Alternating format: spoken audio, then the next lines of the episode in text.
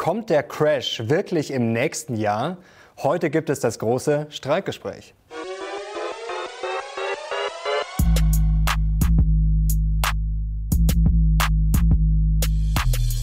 Servus Leute und herzlich willkommen in einem brandneuen Video der Mission Money. Wir sind heute back mit einem wirklichen Duell der Giganten.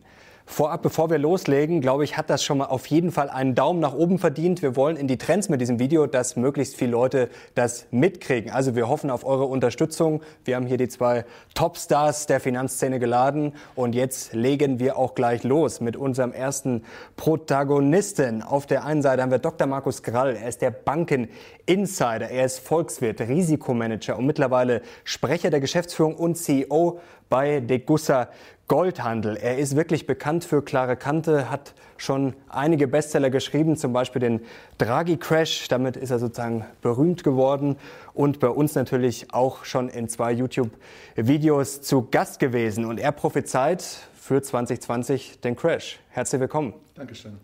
Und auf der anderen Seite haben wir Dr. Andreas Beck. Er ist der Portfolio Insider. Er ist Mathematiker und Gründer des Instituts für Vermögensaufbau. Und er berät seit 20 Jahren Banken und institutionelle Investoren, schwieriges Wort, Vorsicht, ähm, beim Portfolio-Management. Und er hält heute dagegen und vertritt sozusagen die Antithese zum Crash. Herzlich willkommen. Herr Krall, beginnen wir mit Ihnen. Jetzt haben Sie ja den Crash schon äh, ausgerufen bei uns im Februar 2018 für 2020. Ja. Ähm, jetzt neigt sich das Jahr dem Ende zu. Jetzt ist ja nicht mehr so viel Zeit, oder? Wann kracht es denn jetzt? Ja, endlich? ich habe nach wie vor äh, für Ende 2020 äh, sozusagen äh, die Wahrscheinlichkeit am höchsten, dass es dann passiert. Ähm, es ist ja im Prinzip so, dass wir ähm, beobachten können, wie die Erträge der Banken abschmelzen.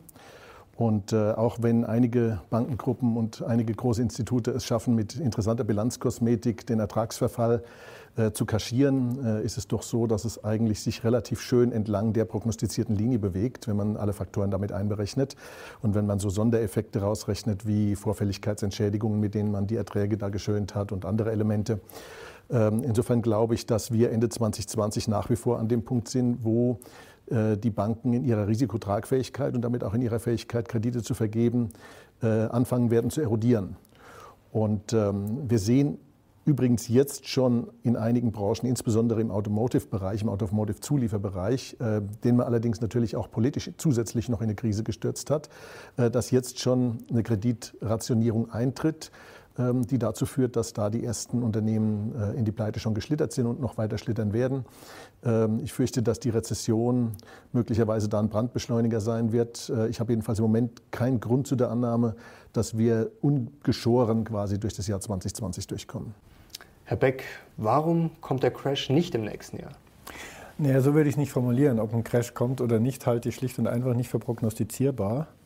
Also aus Sicht Portfo des Portfolio-Managements muss man natürlich etwas nervenstark mit der Realität umgehen.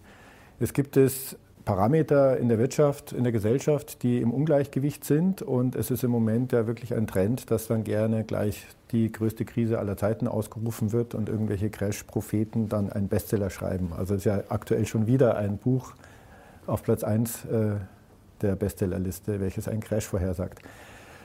Gut, wenn ich jetzt als Portfolio-Manager das betrachte, ich kann ja nicht immer nur Short gehen. Also ich muss mir natürlich überlegen, wie bewerte ich eigentlich diese ganzen pessimistischen Prognosen?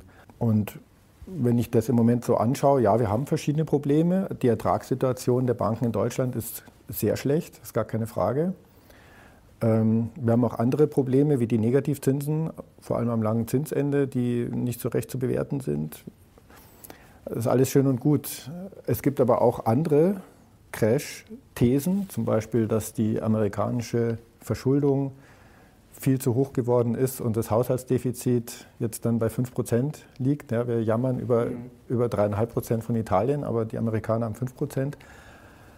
Oder das Schattenbankensystem in China. Also es gibt ganz viele verschiedene Theorien, warum alles zusammenbrechen sollte. Und um die irgendwie bewerten zu können, gibt es eigentlich nur eine Methode. Ich muss mir die Datenquelle anschauen die der jeweiligen Crash-Theorie zugrunde liegt. Und da stellt man dann immer wieder fest, dass da sehr grob gearbeitet wird. Also es wird immer nur sehr selektiv, werden bestimmte Daten herausgegriffen und die werden dann überinterpretiert und nur dadurch komme ich dann zu dieser Zwangsläufigkeit, die diese Theorien ja am Ende auszeichnet. Eine Frage noch dazu. Jetzt haben wir natürlich trotzdem den längsten Bullenmarkt der Geschichte. Muss man da nicht als Portfolio-Manager dann einfach mal sagen, okay, jetzt ein bisschen runter vom Gas, jetzt vielleicht passiert es nicht 2020, aber es ist sehr wahrscheinlich, dass es passiert. Oder ist das zu einfach gedacht? Es ist egal, ob wir jetzt einen langen Bullenmarkt hatten oder nicht erstmal. Äh, man hat immer eine Ist-Situation und die, die Dienstleistung im Portfolio-Management ist, gegeben der aktuellen Situation das bestmögliche Portfolio zusammenzubauen.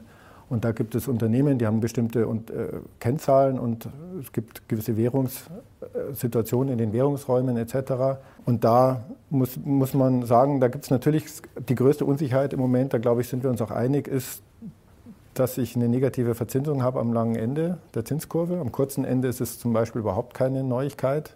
Die mhm. Realzinsen waren eigentlich meistens negativ. Aber wie das zu interpretieren ist, ist natürlich komplex. Ähm, aber das heißt nicht, dass, es den, dass der große Zusammenbruch vor der Tür steht. Jetzt ist ja die Frage, ähm, Ihre Thesen sind ja jetzt schon, das heißt älter, die sind natürlich aktuell, aber es haben ja schon einige mitbekommen, auch nicht zuletzt äh, bei uns das erfolgreichste Video.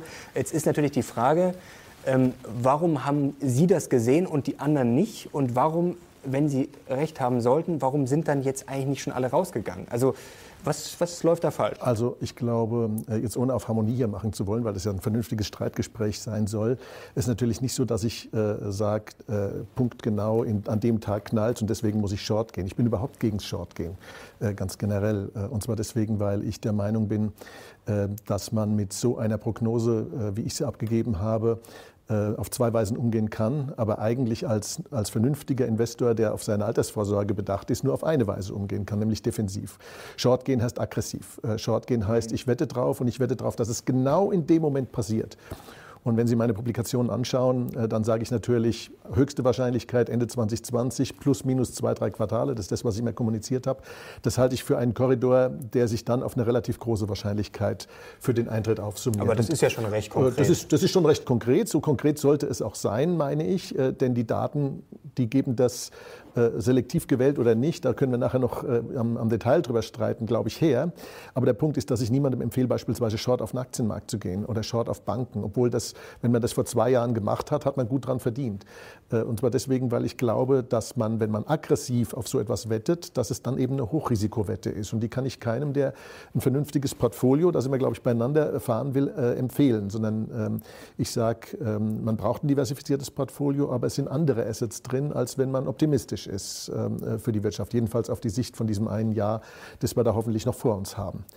Ähm, die Frage, warum gehen da noch nicht alle rein? Ich glaube, dass es, äh, außer wenn es wirklich knallt, nie eine Situation gibt, wo alle in dieselbe Richtung laufen, sondern äh, es gibt immer unterschiedliche Perspektiven und Analysen des Marktes.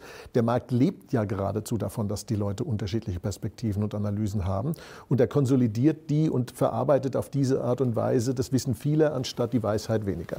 Das ist ja geradezu das Wesen des Marktes. Also deswegen bin ich ja so sehr ein Anhänger der Marktwirtschaft, weil der Markt eben klüger ist, als jeder einzelne Mensch es sein kann. Insofern wäre es irgendwie schon seltsam, wenn jetzt alle äh, auf irgendeine Analyse, egal welche das ist, draufspringen, sagen, da gehe ich jetzt hin. Sonst wäre es ja schon passiert. Also wenn alle jetzt mhm. sagen würden, das muss so sein, dann, und alle dann zum Ausgang streben, dann ist ja der, dann ist ja der Moment sozusagen, der Minsky-Moment schon da.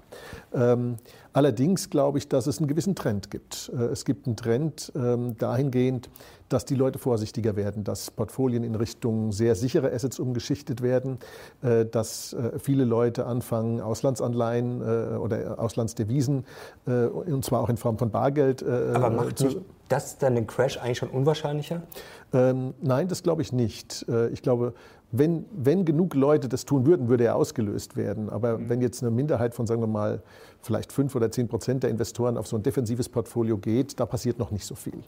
Äh, es ist allerdings schon so, dass es an einigen Punkten Engpässe gibt. Also ich habe beispielsweise vor zwei Jahren, Sie erinnern sich, gesagt, hier an dieser Stelle, äh, die Leute sollten ähm, äh, norwegische Kronenanleihen mhm. kaufen. Mittlerweile geht es kaum noch, weil die norwegischen Banken gar keine Euros mehr annehmen. Also da gab es schon so eine Bewegung. es gibt allerdings zum Glück noch genug Ausweichmöglichkeiten von US-Dollar, kanadische Dollar, britisches Pfund und so weiter, um trotzdem ein international diversifiziertes Portfolio auszubauen. Nur wo ich sehr vorsichtig bin, sind zwei Assetklassen. Das eine sind Aktien, außer bei den antizyklischen.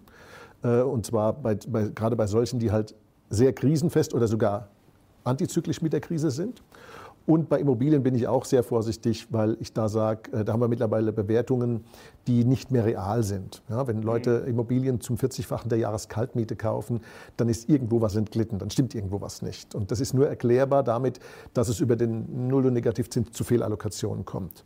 Jetzt ist es natürlich so, ähm, dass man natürlich der Meinung sein kann, es schreien immer alle gleich nach dem großen Crash und äh, das ist sozusagen auch eine Industrie. Äh, da, wird, da, wird, äh, da werden Bücher geschrieben und ähm, äh, dann kann ich Ihnen allerdings sagen, leider kann man auch von einem Bestseller nicht leben. Also das ist, das ist auch nicht die Intention dahinter gewesen, warum ich ihn geschrieben habe. Aber äh, ich glaube, dass es eine vernünftige Sache ist, diese Szenarien, ich sag mal, zu beleuchten, nicht allein im Hinblick auf die Kapitalanlage, sondern auch im Hinblick auf die Frage, was können wir denn tun, um das abzumildern? Das ist eine mhm. politische Frage. Also meine, meine Aktivität ist so sehr, so sehr politisch, wie sie Asset Management ist, wenn Sie so wollen. Da kommen wir gleich dazu, wie sich das lösen lassen könnte, also ob es vielleicht schon zu spät ist. Aber vorher noch eine Frage, Herr Beck, wenn jetzt Herr Krall recht haben sollte, ist ja jetzt egal, ob jetzt 2020 oder dann Anfang äh, 2021.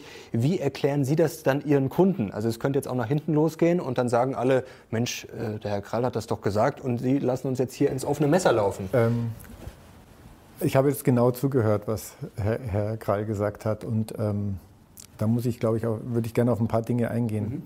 Ich lese, ich habe den Tragecrash auch gelesen als Vorbereitung auf unseren heutigen Termin und muss sagen, es ist ein großartiges Buch. Das liest sich wie eine griechische Tragödie. Also es ist ja unglaublich, wie das, ohne dass es am Ende vielleicht wirklich einen Schuldigen gibt, alles in eine Richtung läuft, die dann zwangsläufig in ein Desaster endet. Ich glaube, das ist auch ein Grund, warum es ein Bestseller geworden ist. Also, aber in dem Buch steckt ja schon eine ganz hohe Stringenz drin und weil dann, weil und dann und weil und dann eine Kausalitätskette wird da aufgebaut. Jetzt haben Sie gesagt, und so lese ich Ihr Buch auch, nämlich als politisches Essay, Sie wollen auf Probleme hinweisen und da können wir sofort einen ganz großen Konsens finden. Das ist aber nicht Sinn unseres Gesprächs. So ist es. ähm, ja. Trotzdem würde ich mich freuen, wenn wir darüber sprechen, was eigentlich so die Nebenwirkungen sind, die, die in dem Buch auch auf die auf die in dem Buch hingewiesen wird, für die Produktivität zum Beispiel unserer Wirtschaft und auch für Generationengerechtigkeit und solche Geschichten. Also wirklich auch für Ihre Zuschauer sehr relevant. Aber trotzdem, der Witz in dem Buch ist, dass es ganz konkret zum Zusammenbruch führt und das ist so. Und wenn ich mir das jetzt anschaue, was ist denn passiert seitdem? Also erstmal, ich finde, die Frage ist gerechtfertigt. Wieso sehen Sie das und sonst keiner? Also die Europäische Zentralbank und die Bankenaufsicht sieht es nicht so dramatisch. Ist so. Die ja, dürfen das ja auch gar nicht so dramatisch sehen, weil die Zentralbank natürlich sonst eingestehen muss, dass sie schief liegt. Und die, die Bankenaufsicht, die untersteht nun mal der Zentralbank, äh, jedenfalls der SSM und die EBA ist so klein, dass die auch kein Eigenleben führt. Also äh, die Bankaufsicht ist ja eigentlich, ich sag mal, gehalten, der Geldpolitik nicht in den Rücken zu fallen. Und wenn sie das täte, hätte sie wahrscheinlich ganz schnell ein Problem. Es ist eine bestimmte Gruppe Experten, wo man sagt, na gut, vielleicht sehen sie es, aber sie dürfen es nicht sagen. Gut, ist ja noch irgendwo plausibel. Die Aufsichtsräte der Banken und die Vorstände der Banken sehen es auch nicht so kritisch. Wenn die Tür zu ist, schon. Äh, ich habe auch Kontakt mit denen. Die sind alle sehr unglücklich über ihre Ertragssituation, aber sie erwarten nicht den großen Zusammenbruch 2020. Ähm, und die unabhängigen Ökonomen, also auch die Leute, die, die, die, diese Studien geschrieben haben, zum Beispiel zur Zombifizierung und so weiter, äh, kommen auch nicht zu den dramatischen Ergebnissen, zu denen sie kommen. Also auch von den unabhängigen Ökonomen ist. Und jetzt, und jetzt das schlagendste Argument ist, sie sagen, am Ende der Markt hat recht. Ja, wenn ich mir jetzt, ich, wie hoch ist die Ausfallwahrscheinlichkeit einer Bank? Das kann ich einfach sehen, indem ich mir die CDS-Prämien anschaue wie hoch die sind. Und als sie das Buch geschrieben haben, waren die zum Teil sehr hoch, zum Beispiel für eine Deutsche Bank. Also da musste ich, äh, da hatte ich so 250 Basispunkte für, als CDS-Prämie für den Ausfall einer deutschen Bank, September 2016. Ja, die ist aber wunderbar gefallen. Jetzt ist sie nur noch bei 80. Das ähm, widerspricht aber nicht wirklich dem, was ich sage. Und ähm, 80, okay, eine, eine, eine Unicredit ist bei 70 vielleicht. Eine Credit Suisse ist bei 50, eine Commerzbank ist auch bei 50. Das heißt, auch der Markt sagt, die Situation hat sich entspannt. Die Bankbilanzen sind besser als der vorher. Markt wäre, würde ich dem zustimmen. Aber das widerspricht nicht wirklich dem, was ich, was ich ausführe. Und zwar deswegen, weil all diese Zahlen, CDS-Spreads, ähm, äh, Bond-Spreads, die ja miteinander hoch korreliert sind, etc., weil die alle verzerrt werden durch die Interventionspolitik der EZB. Die EZB greift ja in all diese Märkte massiv ein. Sie kauft ja nicht nur Staatsanleihen, sie kauft auch Bankanleihen, sie kauft Unternehmensanleihen, sie leiht den Banken direkt und die, der CDS-Spread sagt ja nicht aus, wie hoch die Wahrscheinlichkeit ist, dass eine Bank fällt, sondern sagt aus, wie hoch die Wahrscheinlichkeit ist, dass ich an der Anleihe Geld verliere. Und die Bank kann fallen und ich kann trotzdem an dieser Anleihe möglicherweise kein Geld verlieren, nämlich dann, wenn ich mich darauf verlasse, dass die EZB oder die Politik oder die Politik mit Hilfe der EZB diese Bank dann rettet. Und das ist auch genau das, was ich prognostiziere. Ich sage ja nicht, die Banken fallen und werden nicht gerettet, sondern die Politik hat gar keine andere Möglichkeit, als dass sie das dann tut.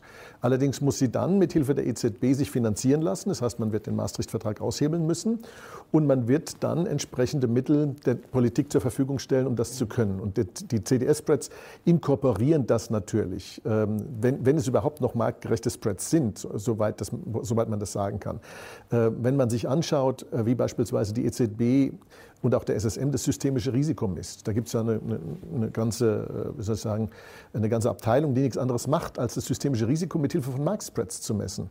Und wenn Sie sich das anschauen, dann sind wir alle im grünen Bereich und alles ist in Butter. Nur wenn Sie sich die Faktoren anschauen, die da reinfließen, wie die Spreads von verschiedenen äh, Kapitalmarktvehikeln, dann sehen Sie, dass keiner von diesen Spreads mehr eigentlich in einem Markt zustande kommt, auf dem noch die Regeln von Angebot und Nachfrage, von Sparen und Investieren etc. gelten, sondern da haben Sie einen Markt, der wird dominiert dominiert von dem größten Player, der an ihm teilnimmt.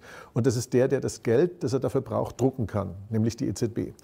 Ich gebe Ihnen allerdings an einem anderen Punkt recht, den haben wir jetzt so nonchalant übergangen, äh, weil das ist sozusagen hängen geblieben äh, in unserer Diskussion, nämlich ist denn, ist denn die Frage, äh, ob der Euro der Auslöser einer globalen Krise ist, ist denn das ausgemacht? Das ist natürlich nicht ausgemacht. Und Sie haben völlig recht, wenn Sie darauf hinweisen, wir haben auch in Amerika massive Ungleichgewichte, wir haben in China massive Ungleichgewichte. Wir haben übrigens das Beispiel Japan, an dem wir das Thema Zombifizierung nachher wunderbar demonstrieren und diskutieren können, weil man da ganz unterschiedlich draufschauen kann, je nachdem, welche Perspektive man da einnimmt.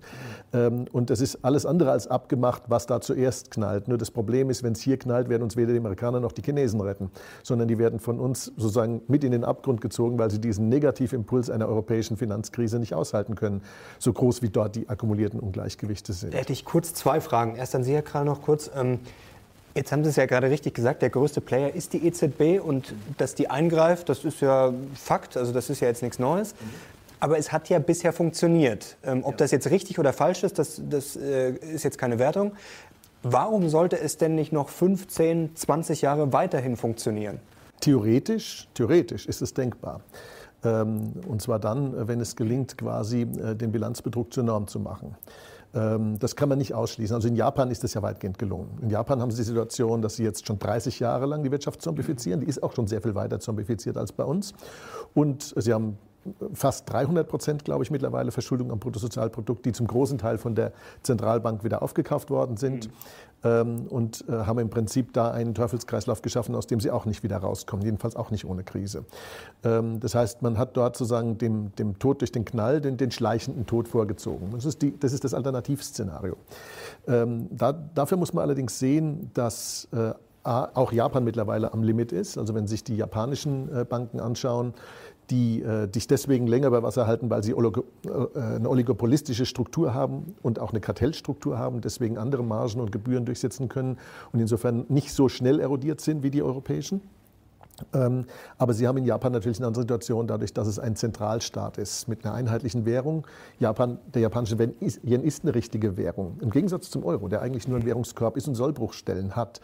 Ähm, und Sie haben ja vorhin schon eingangs ausgeführt, ja, Draghi hat in Anführungszeichen alles richtig gemacht, er hat den Laden zusammengehalten. Was heißt, das ist durchaus nicht selbstverständlich, diesen Laden zusammenzuhalten. Also wenn man das als oberste Richtlinie betrachtet, dann hat er alles richtig gemacht.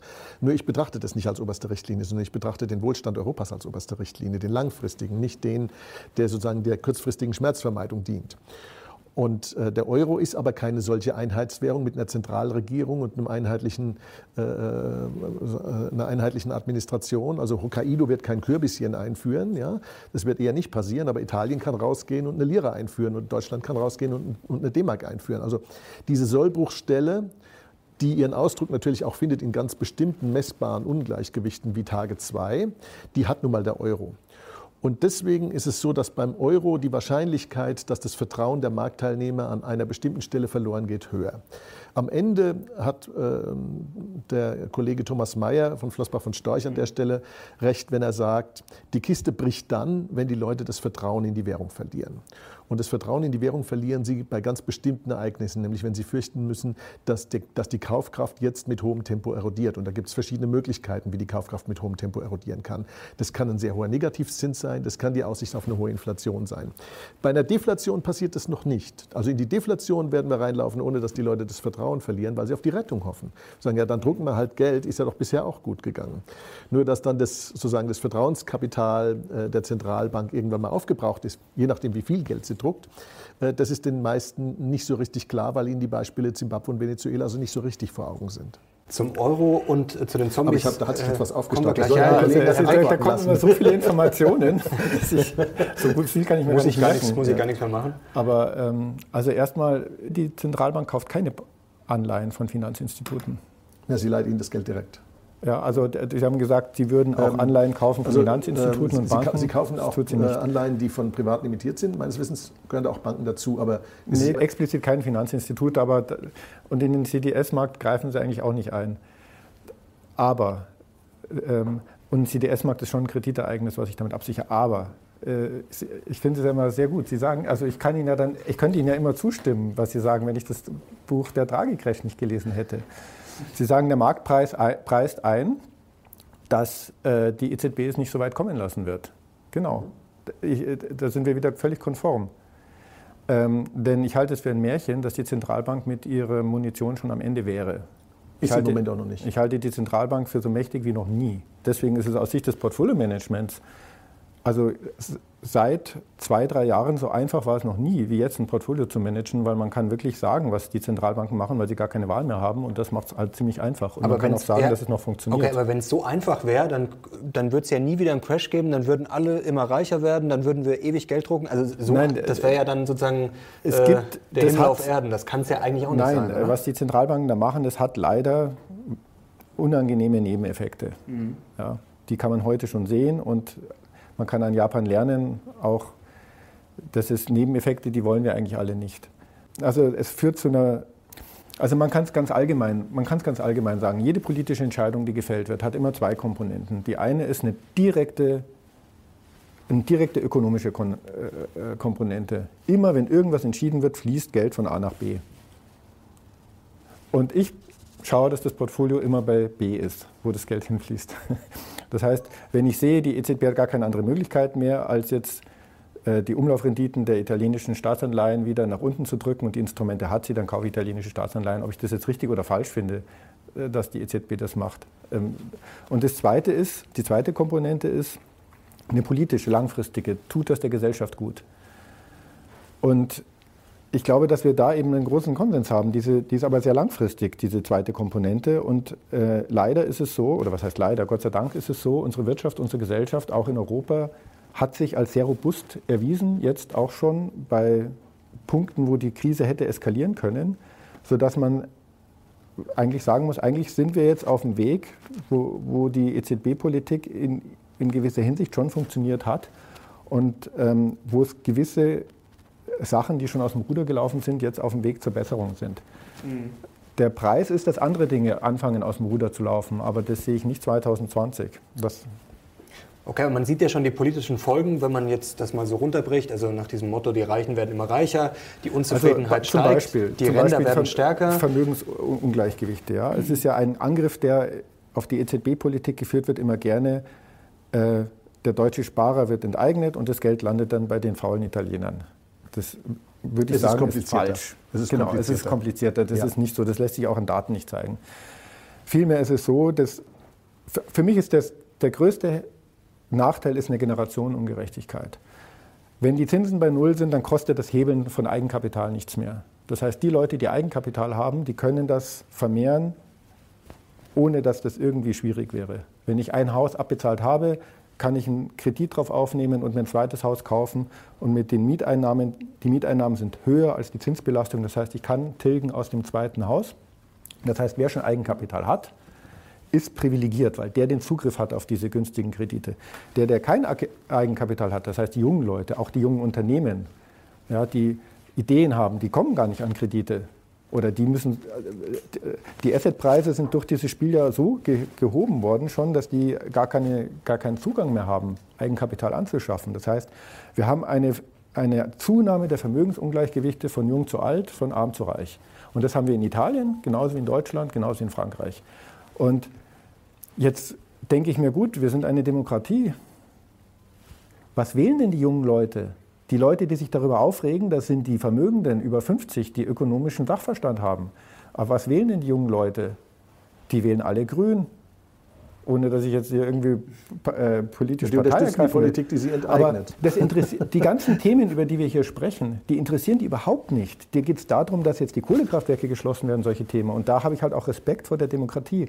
Also wenn die, die eigentlich Opfer sind von dem, was passiert, wenn es die nicht interessiert, wenn die sagen, es ist uns egal, dann muss ich sagen, ja, gut, aber das macht es ja noch nicht richtig unbedingt. Also, also, ja, aber das entscheiden die, die es betrifft. Äh, ganz kurze Frage noch zur EZB. Sie haben gerade gesagt, die war so mächtig wie noch nie. Das mag sein, das mag auch nicht sein, aber sie ist ja anscheinend nicht allmächtig, denn wir haben ja jetzt schon äh, Rezessions, äh, Rezessionstendenzen. Viele Experten sind sich einig, dass wir schon länger in der Rezession sind. Zum Beispiel Thomas Mayer hat das vor kurzem geschrieben, dass wir schon angeblich wir seit ab, ja. äh, April in der Rezession sind. Also so allmächtig kann die EZB dann ja auch wieder nicht sein. Und wenn, sagen wir mal, wenn jetzt dann äh, die Rezession sich verschlimmern sollte, könnte, wie auch immer, dann wird das ja irgendwann auch wahrscheinlich den Aktienmarkt ins Rutschen bringen. Also da sieht man ja schon, dass das auch alles seine Grenzen hat, oder? Naja, also natürlich kann die EZB die Produkte, also natürlich hat es Nebeneffekte, wo die EZB nicht viel machen kann. Aber die EZB kann auf jeden Fall als Feuerwehrmann, die hat genug Wasser, als, um als Feuerwehrmann, wenn irgendwas wieder aus dem Ruder läuft, einzutreten. Da, da, da, ist der Knackpunkt. Ja. Ich glaube, bei der Frage der ungerechten Einkommensumverteilung zwischen den Generationen und insbesondere von unten nach oben. Und da geht es ja, ich sag mal, von allen anderen zu sehr reich. Das ist ja eigentlich die Umverteilung, die stattfindet. Die habe ich ja in meinem Buch auch so beschrieben. Ähm, äh, da sind wir völlig beieinander. Ich halte das äh, ehrlich gesagt für Diebstahl. Ja, äh, den, den, bemerken die Leute nicht. Also warum gehen die Leute nicht auf die Barrikaden? In der Tat, sie bemerken es nicht. Also äh, den jungen Leuten ist es nicht klar, was da auf sie wartet an Altersarmut und, äh, und auch dem, im großen Teil der Mittelklasse ist es noch nicht so recht klar, was an Altersarmut durch diese Umverteilung auf sie wartet. Ähm, ich bin ja als äh, sozusagen Hayek-Anhänger sowieso gegen Umverteilung in jede Richtung, aber von unten nach oben äh, kann ich mich gleich gar nicht mit anfreunden, schon gar nicht, wenn es marktfremd ist. Aber da sind wir, glaube ich, beieinander. Das ist nicht der Dissens, der sozusagen hier auf dem Tisch zwischen uns liegt. Der Dissens ist bei der Frage, wie viel, wie viel Munition hat denn die EZB? Und äh, da sage ich einfach äh, Folgendes. Äh, die EZB hat ungefähr äh, so viel Pulver zu verschießen, nach der Erfahrung von früheren Krisen, monetären Krisen, wenn man sich anschaut, Zimbabwe, Venezuela und so weiter, hat sie ungefähr so viel Pulver zu verschießen, wie das Bruttosozialprodukt eines Jahres ist, des Wirtschaftsraums, den sie hat. Äh, ich kann Ihnen nicht genau sagen, warum das so ist, aber das hat man empirisch kann man das immer wieder feststellen. Und ähm, wir haben im Euroraum ungefähr äh, 10 äh, Billionen Bruttosozialprodukt. Jetzt hat die EZB ungefähr ein Drittel davon verschossen. Das heißt, sie hat noch. Ähm, meine Prognose ist aber, dass die Bankenkrise, in die wir reinlaufen, entsprechend groß sein wird, um leider, leider diese Lücke zu schließen. Und zwar nicht deswegen, weil die Lücke notwendigerweise so groß wäre, sondern weil die Politik und auch die Geldpolitik das Problem ignoriert, das sie schafft. Ähm, wenn man sich mal anschaut, wie viele Zombies haben wir denn äh, äh, ungefähr? Und äh, auch wenn jetzt die Frage, äh, was das bedeutet, unterschiedlich von denen bewertet wird, die das Thema Zombies wissenschaftlich beleuchten, so, so liegt das typischerweise in der Größenordnung zwischen 12 und 18 Prozent. Vielleicht ganz kurze äh, Zwischenfrage. Ja. Was sind denn die Zombies genau? Nochmal kurz vielleicht für mhm. Zuschauer, die das noch ja. nicht wissen. Und warum sind sie so gefährlich? Also die Zombies Sicht? sind die Unternehmen, die pleite hätten machen sollen in den letzten Jahren, mhm. aber nicht pleite gemacht haben, weil wir sie mit einer Subvention namens Nullzins am Leben erhalten haben. Das heißt, Unternehmen, die ihre Kapitalkosten eigentlich nicht verdienen oder die zu hoch geleveraged sind. Mhm. Und äh, die deswegen ihre Kapitalkosten nicht verdienen würden, wenn wir einen Marktzins hätten, der nicht künstlich von der EZB runtermanipuliert worden wäre. Und äh, diese Unternehmen, die überleben, statt pleite zu gehen und sammeln sich in der Wirtschaft an.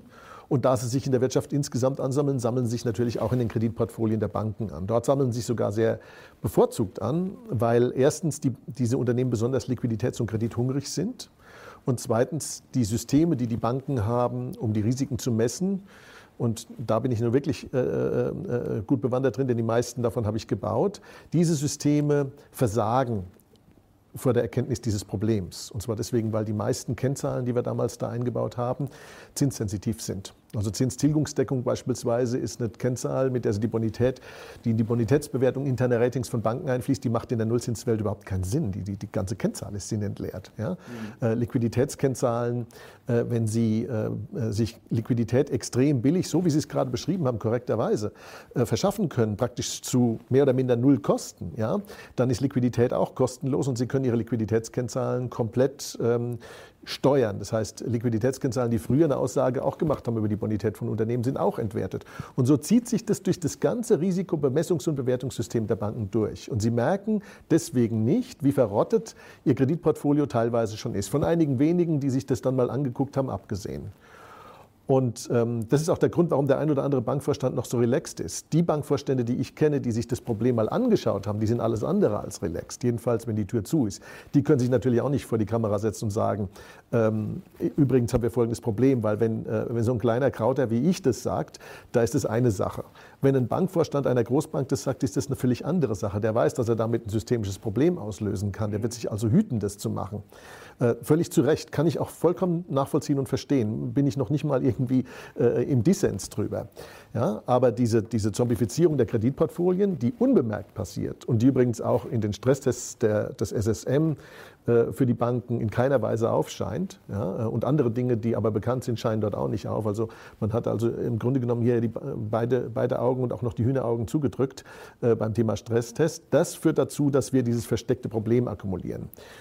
Und jetzt ist es so, dass dieses Problem im Prinzip nur durch zwei Mechanismen schlagend werden kann. Es gibt nur zwei nach, nach meiner Einschätzung.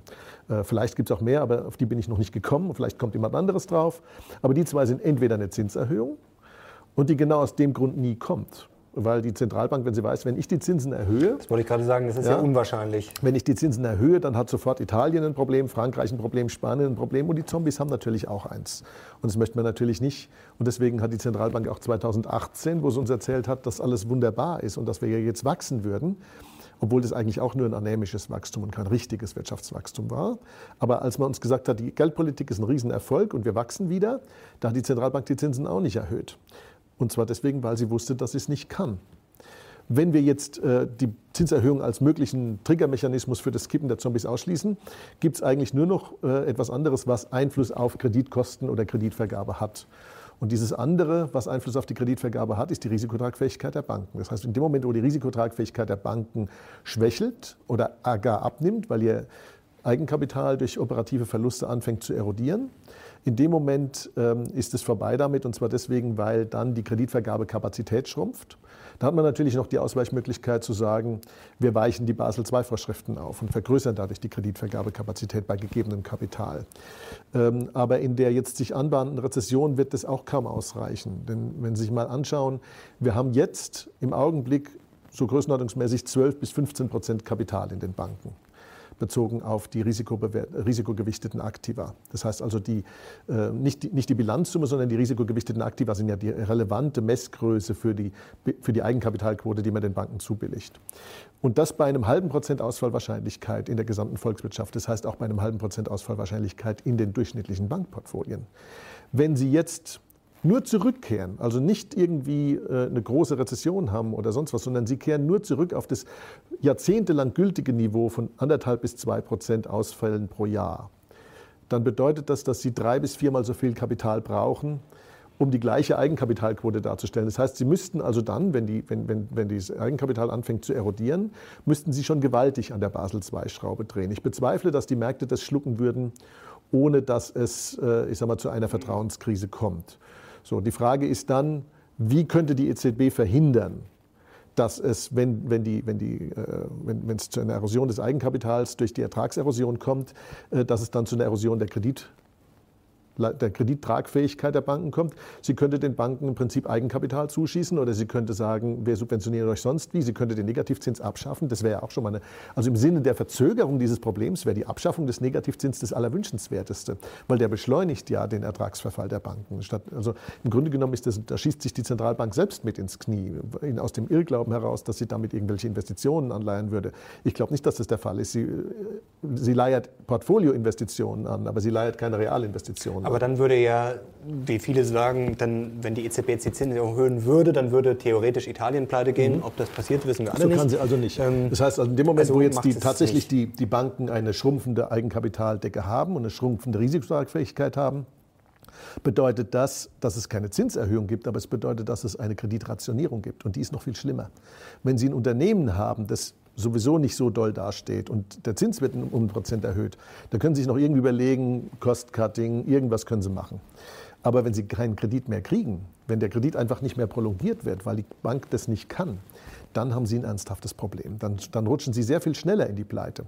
Und wenn wir uns jetzt anschauen, wenn wir das auslösen, dass die ersten Zombies umkippen, dann ist das ja auch wiederum nicht ohne Folgen für die Eigenkapitalausstattung der Banken. Denn jeder von denen, der da kippt, reißt sofort ein Loch in die Bilanz. Das heißt, wir bringen eine Spirale in Gang. Vielleicht kurz, Herr Beck, ja. dazu, wie gefährlich ist denn diese Zombifizierung aus Ihrer Sicht? Also das war jetzt wieder eine Argumentationskette, die war so lang. Ähm, angefangen davon, äh, dass sie die EZB gleichstellen mit Zimbabwe als als Maßstab, was kann eine Zentralbank sich leisten und was kann sie nicht leisten. Also einmal fangen wir mal an mit den, mit den äh, Anleihen in den Bankbilanzen, die jetzt schon als Problem klassifiziert sind. Die waren 2016 äh, im Euroraum bei den Großbanken 980 äh, Milliarden, ist jetzt gefallen auf 560 556 Milliarden ist, glaube ich, die letzte Ein erstaunliches. Phänomen, sollten wir nachher ja. auch darüber diskutieren. Nee? Sehr gut kann man erstmal sagen. So, jetzt muss man sich äh, anschauen, wie sieht es denn jetzt eigentlich in Deutschland konkret aus? In Deutschland haben wir 1,6 Prozent der ausgegebenen Kredite vom Volumen her sind dann sogenannte Problemkredite. Das heißt, da gab es schon ein Kreditereignis, dass eine Tilgung nicht gezahlt wurde oder so. Und diese Daten sind halt auch ganz konform damit, wie die CDS-Prämien sich verändert haben und so weiter. Also das hat eine gewisse Plausibilität. Jetzt kann man sagen, die Daten sind alle gefälscht. Nee, gefälscht habe ich nicht gesagt. Sie sind beeinflusst von der Politik. Die sind beeinflusst von der Politik, ja. Also, ich, äh, worauf ich hinaus möchte, ist vielleicht Folgendes. Ja. Das Problem, wir haben es vorher schon angesprochen, das Problem ist, dass wenn ich jetzt als junger Unternehmer oder als aufstrebendes Unternehmen zu einer Bank gehe und ich brauche einen Kredit, kriege ich den nicht. Das ist, deswegen bemüht man sich auch in der Politik so. Weil die Bank mit Basel II und so weiter wahnsinnig kompliziert geworden ist. Also jeder, der schon mal, jeder, der einen kennt, der ein Unternehmen leitet oder selber ein Unternehmen hat und in, seit 2008 in Kreditverhandlungen mit einer Bank wusste, weiß, das ist der Wahnsinn. Man kriegt überhaupt keinen Kredit mehr, es sei denn, man braucht ihn nicht. Also ist das mhm. Sprichwort. Sie kriegen nur einen Kredit, wenn Sie den absolut überbesichern. Sie müssen als Geschäftsführung privat mit Ihren Immobilien haften, Sie müssen mit Firmenvermögen haften, im Wesentlichen auch wieder mit Immobilien, Grundstücken, sonst kriegen Sie keinen Kredit. Und das ist für eine Volkswirtschaft eine Katastrophe, ne? weil das ist dann, was eigentlich aus meiner Sicht die Zombifizierung meint, dass Unternehmen, auch wenn sie gar nicht profitabel sind oder so, trotzdem den Zugang zu guten Krediten bekommen, weil sie nicht die Sicherheiten bieten können. Und die Unternehmen, die eine große Profitabilität haben könnten, haben keinen Zugang. Und dadurch wird die Volkswirtschaft auf Dauer immer mehr geschädigt. Aber das heißt auf der anderen Seite, das Problem in den Bankbilanzen ist es nicht so sehr, dass jetzt die Unternehmen, die sie mit Krediten versorgen, dass die ein Loch reißen würden, wenn die ausfallen, weil da stehen die Sicherheiten dagegen. Das Problem ist mehr, dass die Bank gar nicht darauf ausgelegt ist, diese Kredite zu verwerten, wenn, wenn er ausfällt. Das ist ja ein ganz anderes Geschäftsfeld, wenn ich diese Sicherheiten dann verwerten muss. Non-Core Assets heißen die deswegen auch in, den Bank, äh, in, der, in der Bank. Aber gut, da hat man auch historisch schon viel Erfahrung gemacht. Schweden zum Beispiel in den 90er Jahren.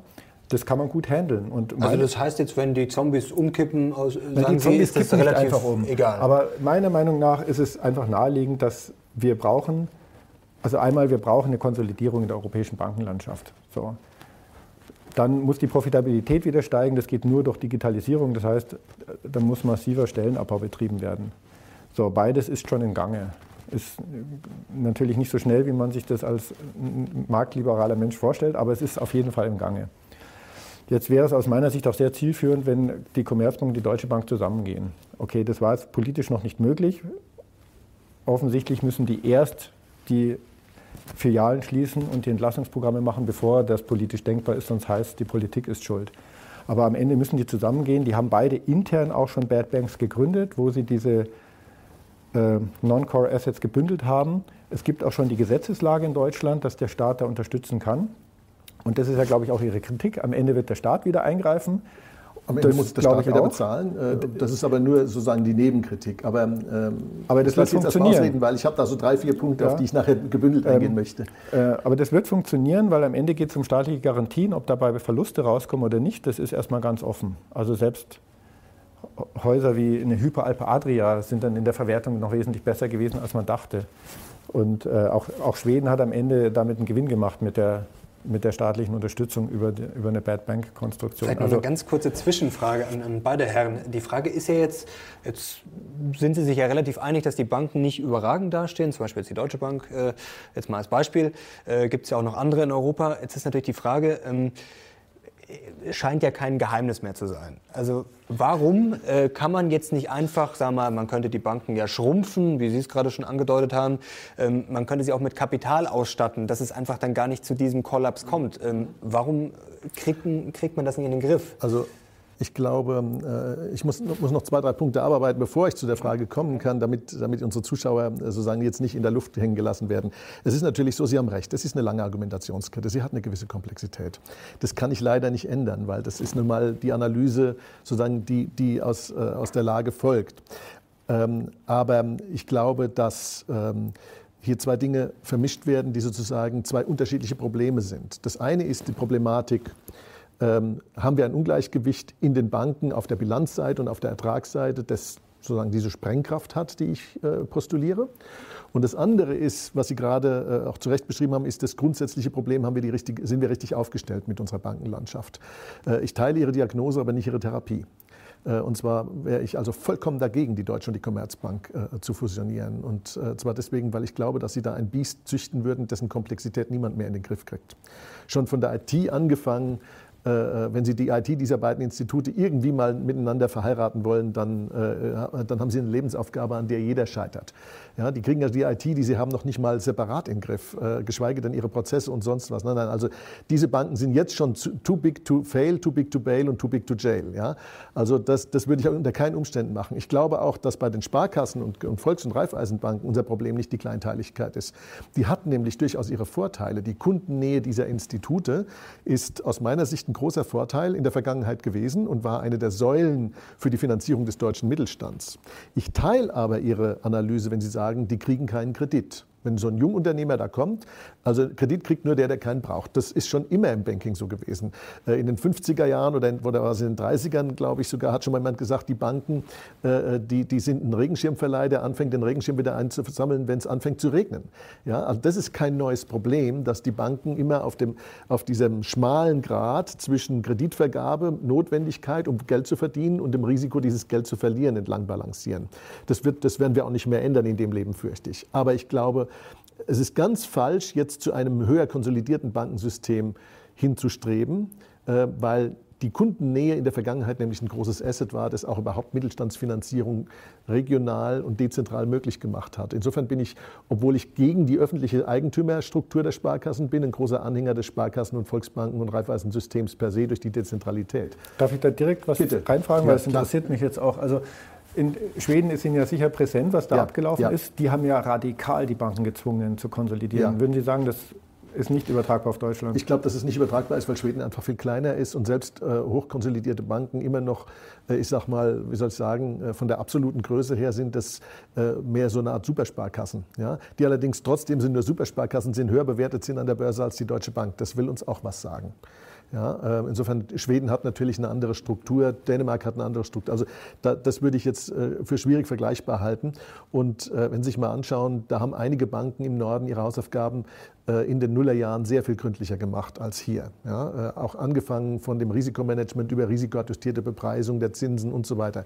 Aber wir können das Problem, dass, dass Jungunternehmer nicht genug Kapital kriegen, auch von der anderen Seite her aufzäumen. Das hat nämlich auch was mit der Zombifizierung zu tun. Ähm, ich glaube, dass A, Kredit ist überhaupt mal das falsche Instrument, um junge Unternehmen nach oben zu bringen. Das macht man übrigens im Silicon Valley auch nicht. Im Silicon Valley gibt man den Leuten auch keinen Kredit, um irgendein Startup hochzuziehen, sondern man gibt ihnen Eigenkapital. Äh, also das ist mal das allererste. Das heißt, sie teilen mehr vom Erfolg und sie äh, sind aber auch nicht am Fliegenfänger, wenn es schief geht, weil der Kredit macht natürlich haftbar und das Eigenkapital macht nicht haftbar, solange man sich keine groben Managementfehler zu, Schulde, zu Schulden kommen lässt. Also äh, Kredit ist eigentlich für junge Unternehmen sowieso das falsche Vehikel. Und das wird, werden wir mit keiner Bankenregulierung und mit keiner Bankenneuausrichtung, wenn wir das ändern können. Äh, die Frage ist allerdings, ähm, äh, was passiert mit den Sicherheiten? Und da hatten wir in Schweden auch eine andere Situation, als wir sie hier hätten, wenn die Zombies tatsächlich kippen. In Schweden haben wir eine Bankenkrise gehabt, die im Grunde genommen durch eine etwas stärkere Rezession ausgelöst war. Die, äh, da hatten wir Ausfälle in der Größenordnung von zwei, drei, vier Prozentpunkten auf das Portfolio. Das ist eine Menge, aber das ist nicht das gleiche wie 15. Und äh, was wir in Schweden auch nicht hatten zu dem Zeitpunkt, war eine aufgepumpte Immobilienblase, die sozusagen bis unter den Himmel schwebt schon. Wenn wir heute diese Zombies zum Kippen bekämen, wenn das passieren würde, dann haben wir nämlich das Problem, dass der Wert der Sicherheiten mit der Ausfallwahrscheinlichkeit plötzlich hoch korreliert ist. Das bedeutet, die Zahl, die große Zahl der Ausfälle, die dann eintritt, bringt eine riesige Schwemme an Sicherheiten gleichzeitig auf den Markt in Form von Immobilien.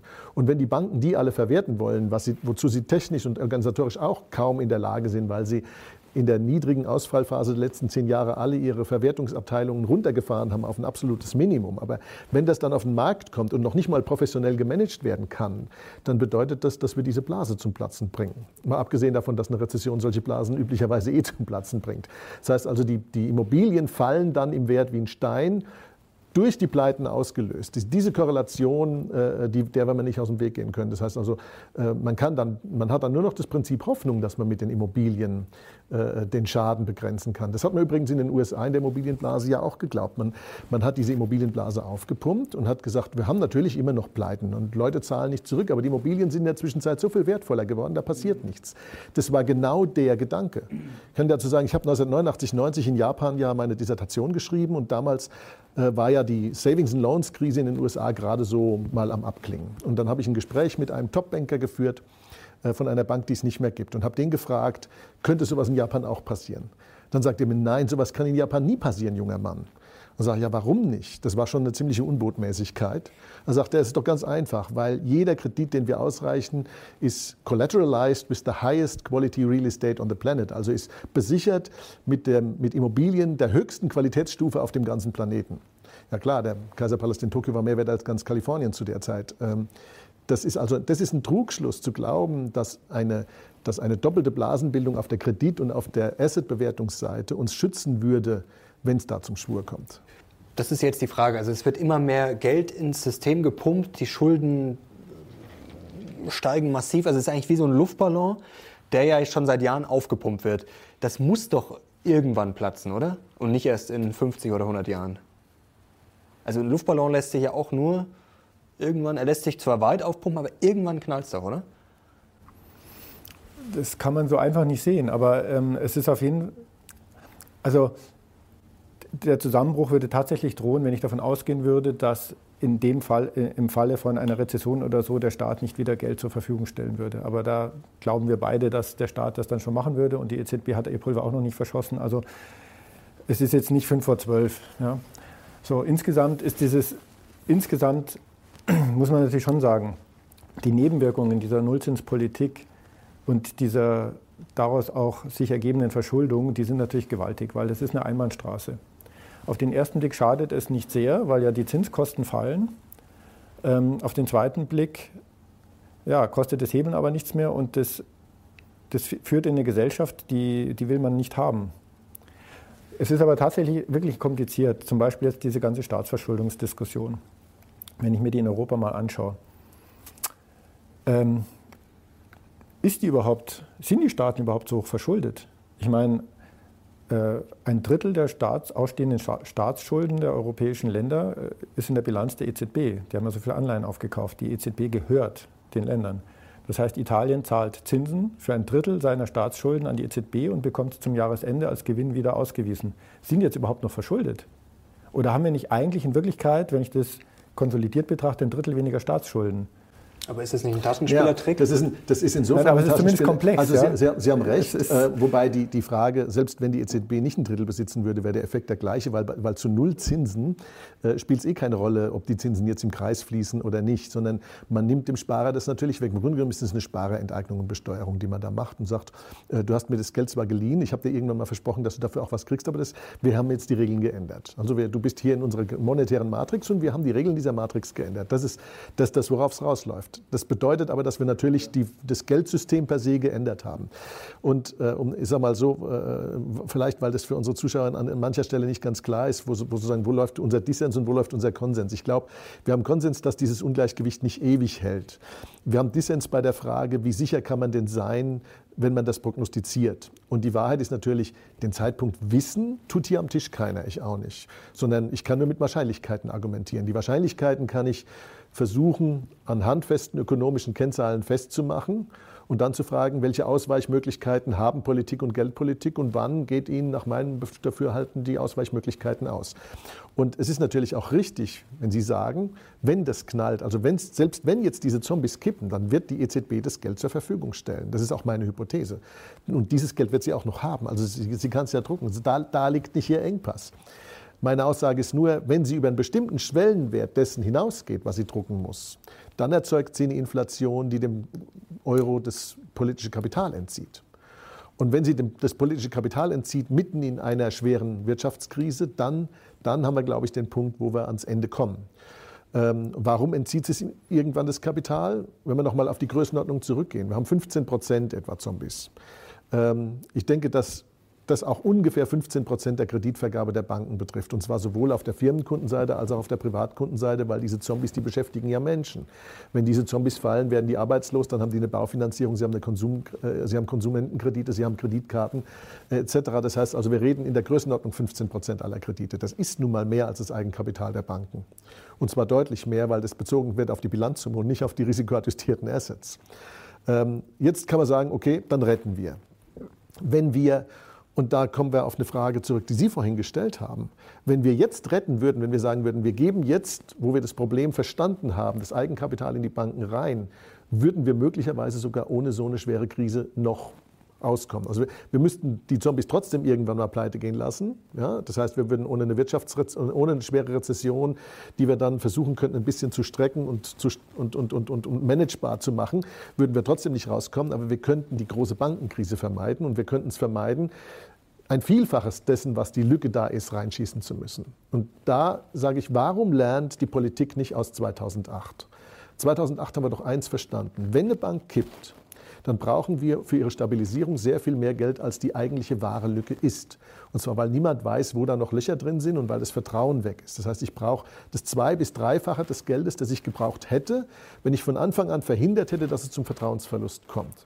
Und hier ist bei mir der Disconnect. Da frage ich mich, warum ist die Politik und die Geldpolitik, wo sie doch eigentlich auch sehen muss, dass das Problem per se erstmal existiert, egal ob sie denkt, dass sie es dann managen kann, wenn es knallt oder nicht, warum ist sie nicht in der Lage zu sagen, wir sorgen jetzt dafür, dass es überhaupt nicht zur Vertrauenskrise kommt, müssen dann um zwei Drittel weniger Geld drucken, vielleicht die Hälfte, vielleicht zwei Drittel weniger Geld drucken, wenn es knallt, und sind dann noch innerhalb dessen, was wir schaffen können, ohne dass uns das ganze System um die Ohren fliegt. Stattdessen lässt man es laufen mit der Gefahr, dass wir am Ende vielleicht Beträge drucken müssen, die dann uns überschießen lassen. Von denen kriegen wir ein paar Jahre später zwei Drittel zurück. Das nützt uns dann nur nichts, weil erstmal pumpen wir sie in den Markt mit einer Riesengranate, ja, mit, mit, mit allen möglichen Mitteln, die uns dann zur Verfügung stehen. Und dehnen dadurch die Zentralbankgeldmenge vollkommen jenseits dessen aus, was das System verkraften kann. Und da ist da habe ich wenig Verständnis für. Das ist, das ist für mich die eigentliche Frage. Ich kann aber völlig verstehen, wenn Sie sagen, naja, ich schaue mir das im Moment noch an und ich kann ja die Reaktion der EZB prognostizieren und bei der Reaktion liegen wir so beieinander und dann spiele ich die halt einfach als Portfolio-Manager. Äh, kann man so machen. Ich halte es natürlich ich halte es für nicht ganz ohne Risiko, weil wenn es knallt, kann es auch schnell knallen. Und dann ist die Frage, wer hat die letzte rote Laterne in der Hand? Ähm, das ist, das ist eine Frage. Ein fähiger Portfolio-Manager kann das möglicherweise hinkriegen. Ein weniger fähiger scheitert vielleicht an der Aufgabe. Ich würde mich dafür nicht in der Lage da sehen. Da kommen wir gleich jetzt konkret dazu, äh, wie man so ein Portfolio dann managt. Also jetzt und wenn es vielleicht äh, dann krachen sollte, noch eine Zwischenfrage zu den Zombies, weil das ist ja wirklich äh, ein Begriff, der immer wieder fällt. Sie haben gerade von 15 Prozent gesprochen. Jetzt würde mich mal interessieren, wie berechnet man denn das konkret? Also klar, die verdienen ihre Kapitalkosten nicht, aber auf was schaut man dann? Einfach auf den Gewinn ja, oder zwei, EBIT? Oder? Da gibt es zwei Möglichkeiten, wie man Wo das kommen rausfindet. die 15 Prozent ja, Da gibt es zwei Möglichkeiten, wie man das rausfindet. Das eine ist so eine, was ich so eine Top-Down-Betrachtung nenne, mhm. äh, nenne. Und das ist auch die, die ich in meinen Vorträgen immer zeige, weil die einfacher nachvollziehbar ist. Und es gibt sozusagen im Gegenzug dazu noch eine Bottom-up-Betrachtung. Ich gehe zuerst mal auf die Top-Down ein. Die Top-Down ist relativ simpel. Äh, wir sehen einfach, dass sich die, das Niveau der Pleiten in den letzten zwölf Jahren systematisch und äh, ich sag mal auch äh, trotz der Krise, die wir 2008 hatten, wo es normalerweise hätte hochgehen sollen, systematisch immer weiter runtergegangen ist. Als wir in den Nullerjahren, späten 90ern und frühen Nullerjahren für die Banken die ganzen internen Ratings gebaut haben, haben wir natürlich auch eine Menge Daten uns angesehen, was ist denn die durchschnittliche Ausfallwahrscheinlichkeit in den verschiedenen Märkten. Äh, wir haben dazu Daten äh, teilweise der, Bundesbank, äh, der Statis, aber auch anderer Behörden, aber auch der Banken intern herangezogen und sind damals zu dem Schluss gekommen, dass die sogenannte Central Tendency, also das, womit man jedes Jahr im Schnitt rechnen muss, also so ein auch konjunkturbereinigt im Schnitt rechnen muss, anderthalb bis zwei Prozent ist, je nachdem, in welchem Segment man sich bewegt. Und wir sehen einfach seit 2007, 2008, dass die Zahl der Pleiten von damals 1,2 Prozent 2005, 2006 waren es 1,2 Prozent, stetig nach unten gegangen ist. Die 1,2 Prozent, die waren sozusagen noch konform mit unserer Theorie, wenn Sie so wollen. Nämlich, es war eine Boomzeit, alles hat gebrummt, es wurde Geld ausgegeben ohne Ende, da geht keiner pleite, wenn so richtig die Wirtschaft brummt.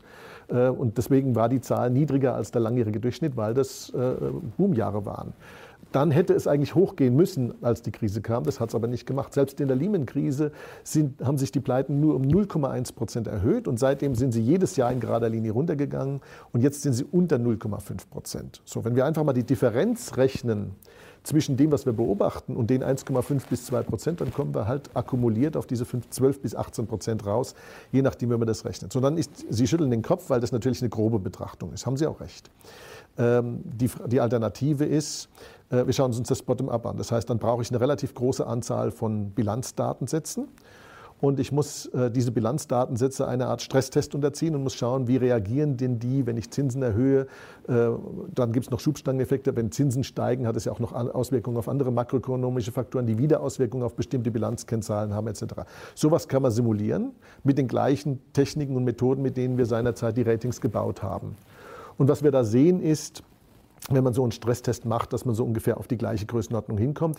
Man kann dann sogar identifizieren, wer das ist, aber ich werde mich hüten, hier den Breuer zu geben und Ihnen zu sagen, äh, welche Namen da rausgefallen sind. Äh, erstens mal sind es zu viele und zweitens äh, wäre das natürlich ganz und gar unstatthaft, sozusagen bei einzelnen Unternehmen, wo es sich nur um ein statistisches System handelt, die Kreditwürdigkeit jetzt da öffentlich anzuzweifeln. aber diese beiden, diese, beiden, diese beiden Möglichkeiten hat man, das zu schätzen. Mhm. Naja, ich habe auch zum Teil genickt geschickt. Also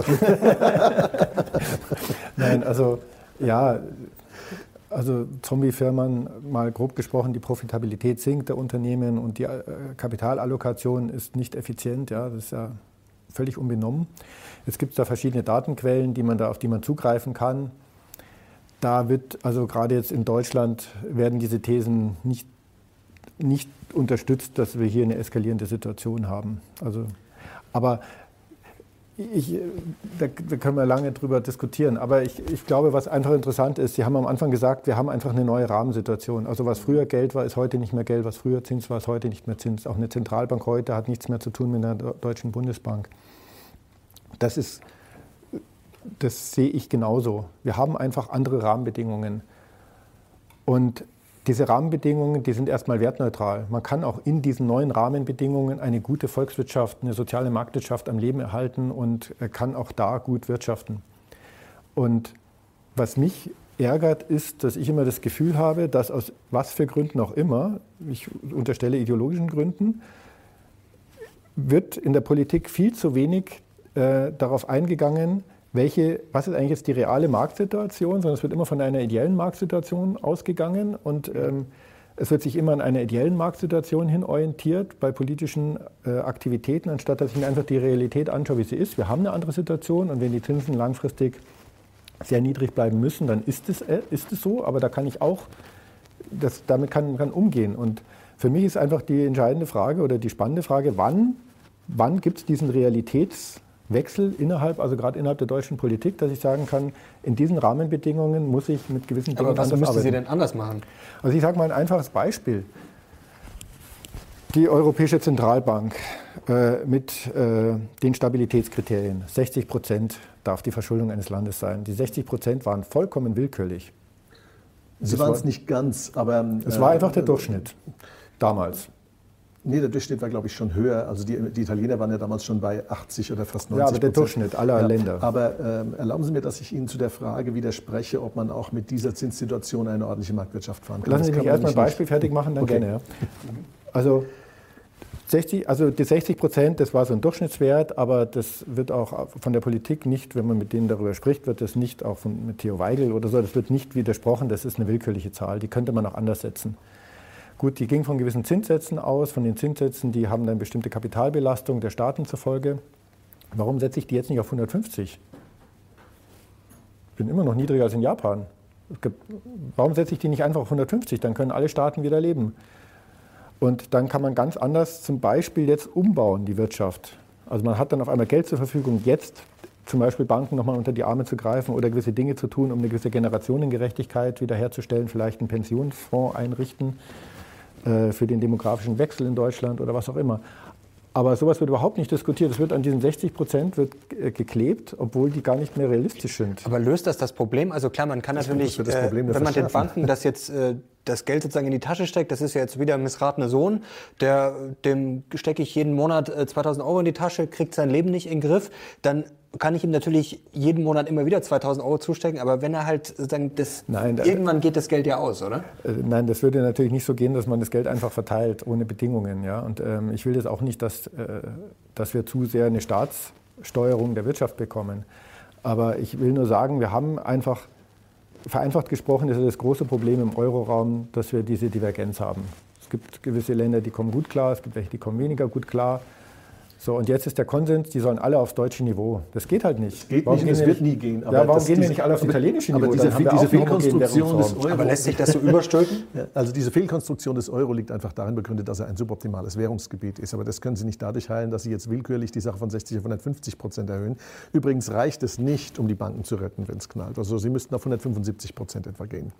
Äh, aus einem ganz einfachen Grund, wenn Sie wenn Sie 15 Prozent dazu, wenn die kippen, äh, plus die, sind die, immer noch plus das, was umgekippt ist, ja, ja, aber plus das, was umgekippt ist, ähm, äh, dann haben wir, äh, wobei Japan hat seine Geldmenge langsamer ausgedehnt sein. Also sie müssten innerhalb weniger Monate fast die Zentralbankgeldmenge fast vervierfachen. Also das ist dann schon schwierig. Ja? Ähm, äh, insofern äh, wird es dann, wird's dann glaube ich, schon eng, auch mit dem Vertrauenskapital, das der Euro bei den, bei den äh, Wirtschaftssubjekten noch genießen würde. Aber ähm, wenn Sie jetzt sich mal vorstellen, wir haben, wir haben übrigens auch noch diese 1000 Milliarden, die sind nicht wirklich gesunken auf 580 Milliarden, die schon ausgefallenen Kredite im Euro-Bankensystem. Äh, die hat man auch bilanztechnisch ganz wunderbar wunderbar äh, in den Griff gekriegt, indem man den Banken gesagt hat, in einigen europäischen Ländern, pass mal auf, Du gibst ihm jetzt frischen Kredit, das wird sofort als Zins und Tilgung zurückgeführt. Du hast also keinen zusätzlichen Euro im Risiko, aber dann, wenn der zurückgeführt hat, ist er wieder performant. Ja, also mit solcherlei Bilanztricks äh, ist, das, ist das zum Teil äh, gehandhabt worden. Ähm, und äh, man hat dann eine lange Diskussion zwischen EBA, SSM, EZB und den nationalen Aufsichten der Euro-Länder geführt, wie denn überhaupt buchtechnisch damit umzugehen sei.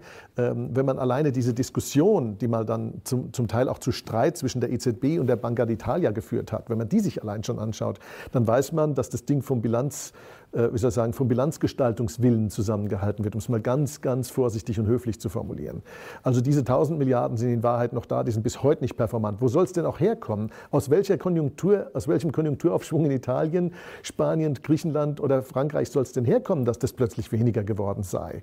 Das ist also, davon ist nicht auszugehen. Und die Banken hatten auch nicht das Geld, es abzuschreiben und es auf die Weise von ihren Bilanzen runterzudrücken.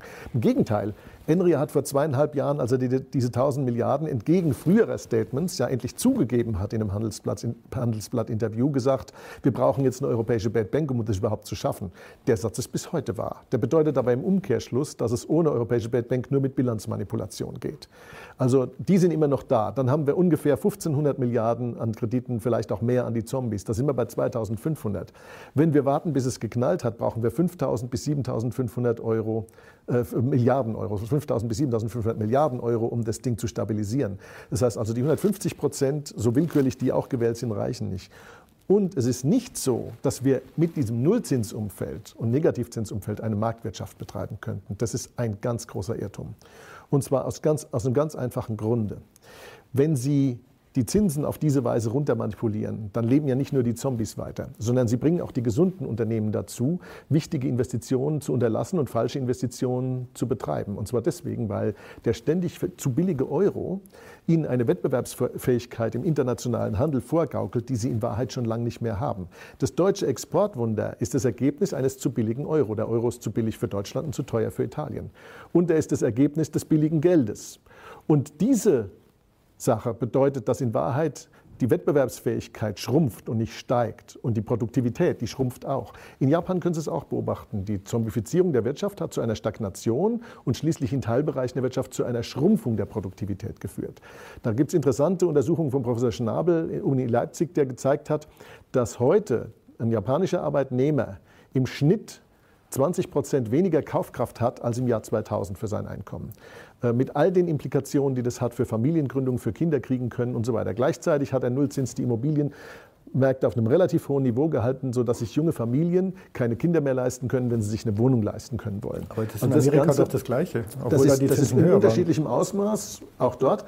Aber es ist nicht so, dass diese Politik auch in Japan kostenlos wäre, sondern sie erodiert nicht nur die Wirtschaft, sie führt auch dazu, dass es eine Demo sie beschleunigt auch eine demografische Zeitbombe, die zu einer ja, äh, die, die, auch weiterhin dann natürlich ihre Produktivitätsprobleme hat, weil alte Gesellschaften nicht produktiv und innovativ sind.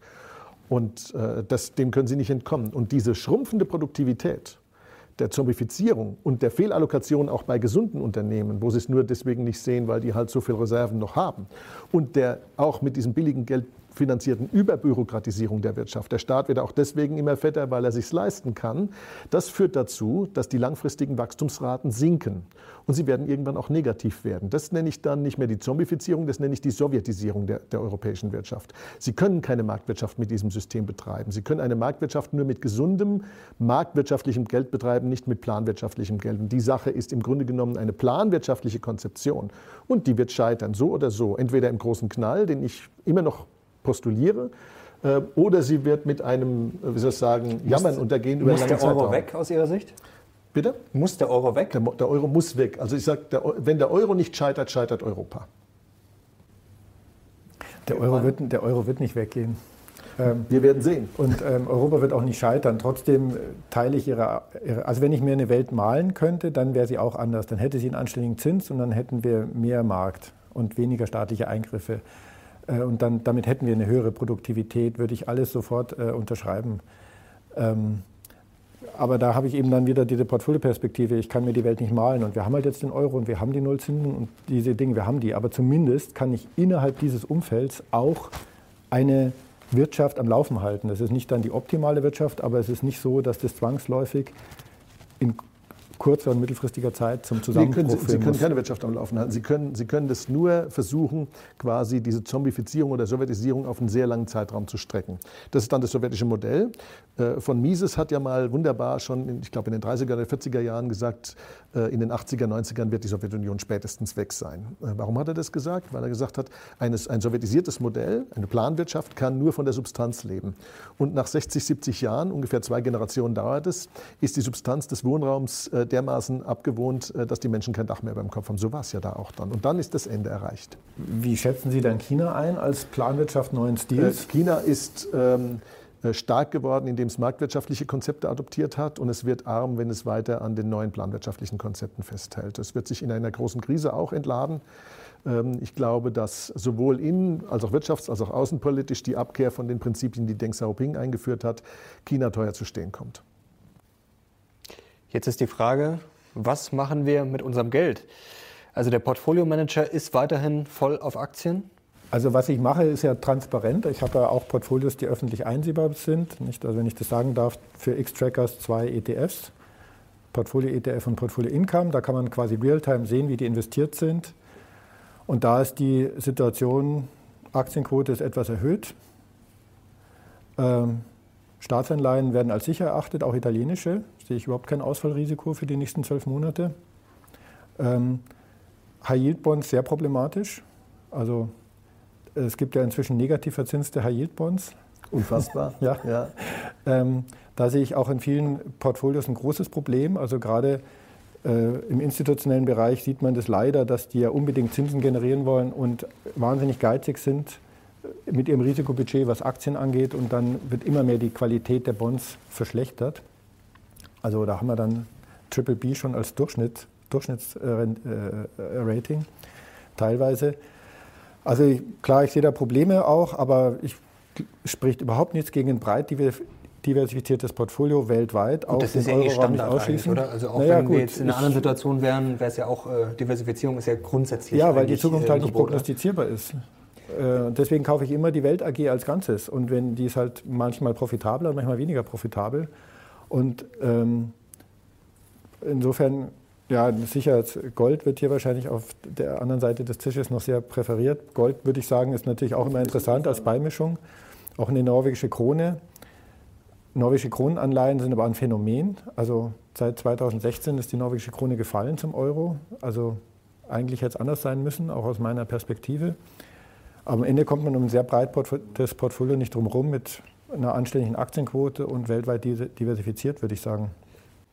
Wenn Sie jetzt sagen, der Euro muss weg und Sie gehen auch von einem Scheitern aus, so habe ich das ja. jetzt rausgehört, sind dann Aktien eigentlich nicht, also auch Gold natürlich ist sicherlich als Beimischung äh, sinnvoll, ähm, aber sind Aktien dann nicht eigentlich die einzige Lösung? Also dann jetzt sozusagen äh, sich auf die Couch setzen und sagen, also, oh, ich verstecke mein Geld unterm Kopfkissen und fang, warte ich auf den mal Crash. bei dem Teil an, wo wir, glaube ich, Konsens haben. Weltweite Diversifikation. Äh, Diversifikation ist immer wichtig und wertvoll, aber nie war sie so wertvoll und wichtig wie heute. Die ist fast sozusagen der Klosterfrau Melissengeist äh, der, der, der, des Asset Management. Ja? Ähm, also globale Diversifikation, wobei ich unter globaler Diversifikation im Moment eher verstehe, die Sachen aus dem Euroraum rauszubringen, weil ich den Euroraum für am gefährdetsten halte. Ähm, bei Aktien bin ich sehr viel vorsichtiger. Äh, allerdings kann man zwei ganz unterschiedliche Perspektiven auf Aktien nehmen, die beide mit meiner Analyse kompatibel sind. Das eine ist zu sagen, ich nehme nur solche Aktien ins Portfolio, die entweder antizyklisch sind oder überhaupt nicht auf so eine Krise reagieren, weil sie einfach Dinge herstellen äh, und, eine hohe äh, Bonität und einen geringen Leverage haben und Dinge herstellen, die immer gebraucht werden, also Pharma, Lebensmittel, ja, ähm, oder beispielsweise antizyklische Themen. Was zum Beispiel überraschend ist, seit Anfang 2018 ist äh, die Pharmabranche in Deutschland hat mit Abstand am schlechtesten abgeschnitten, zum Beispiel. Ähm, ja, ich sage mal so, ich bin, die Banken waren noch ich, schlechter, bin noch nie, ich bin noch nie äh, stark darin gewesen, ich bin noch nie stark darin gewesen, kurzfristige Prognosen zu einzelnen Branchen oder Aktien abzugeben. Äh, und ich glaube, dass das bei Aktien auch, glaube ich, falsch ist. Äh, also ich, ich glaube nicht daran, dass, dass man sozusagen einzelne Aktien sich raussuchen kann, sondern die nächsten drei, vier oder sechs Monate gehen die höher oder schlechter als der Markt. Das haben schon viele probiert. Ähm, am Ende ist der Markt ähm, da meistens am längeren Hebel. Aber ähm, das ist auch gar nicht das, was ich postuliere, sondern ich sage, wenn, wenn eine Aktie dann eher antizyklisch, da kommen natürlich auch so Themen wie Goldminenaktien rein oder auch Rüstungsaktien, die meistens in der Krise nach oben gehen, weil natürlich die Krisenangst auch äh, äh, sich dann von der Wirtschaft auch aufs Politische übergreift. Ähm, aber generell bin ich da vorsichtig. Die Alternative dazu ist, einen ganz anderen Blick auf Aktien zu nehmen, nämlich zu sagen, ähm, äh, so wie ich mir das mal von dem Inhaber einer großen, sehr angesehenen äh, und, auch sehr geschätzten Frankfurter Privatbank mal erläutern haben lassen. Er hat gesagt, unsere Kunden haben wir durch zwei Kriege, zwei Hyperinflationen äh, und ich weiß nicht was alles mit Aktien durchgebracht. Das ist durchaus nicht verkehrt. Wenn Sie nicht wenn, sie, wenn sie nicht sensitiv sind darauf, dass sie mal 50 Prozent verlieren, sondern wissen, wenn ich nur lang genug meinen Investmenthorizont habe, dann werde ich das nach einigen Jahren wieder aufholen. Ja? Ähm, dann können sie das so machen. Im Übrigen ist ja so, ähm, ich prognostiziere ja selbst, dass nach der Krise, falls wir uns für die richtige Geld- und Wirtschaftspolitik entscheiden, wir den größten Aufschwung aller Zeiten haben werden.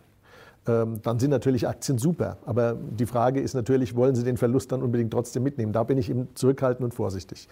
Ähm, ansonsten ist meine Empfehlung, äh, in Anleihen zu gehen, aber kurzlaufende Anleihen, die nicht zinssensitiv und damit auch nicht inflationssensitiv sind, außerhalb des Euroraums. Ja?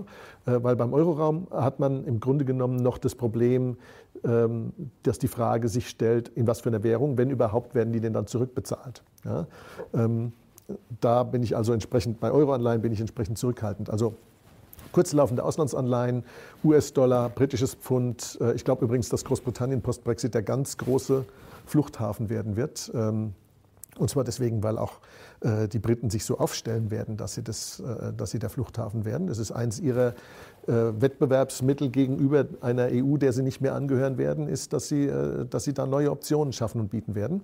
aber auch zum Beispiel australische Dollar, Singapur-Dollar, neuseeländische Dollar, Kanada ähm, halte ich für sehr gut. Schweiz bin ich zurückhaltend, nicht was den Anlagestandort angeht. Also fürs Portfolio ist das super, aber die Schweizer Währung hat natürlich auch das Problem, äh, die sind vom Euro umzingelt und mussten jetzt dieses 800 Milliarden Euro Nesteck da ansammeln, um den Schweizer Franken so zu stabilisieren, dass die Exportindustrie nicht zu sehr leidet unter der Kapitalflucht in die Schweiz, die ja im Grunde genommen ein riesen Misstrauensvotum gegen den Euro auch ist, all derer, die da ihr Geld hingeschafft haben.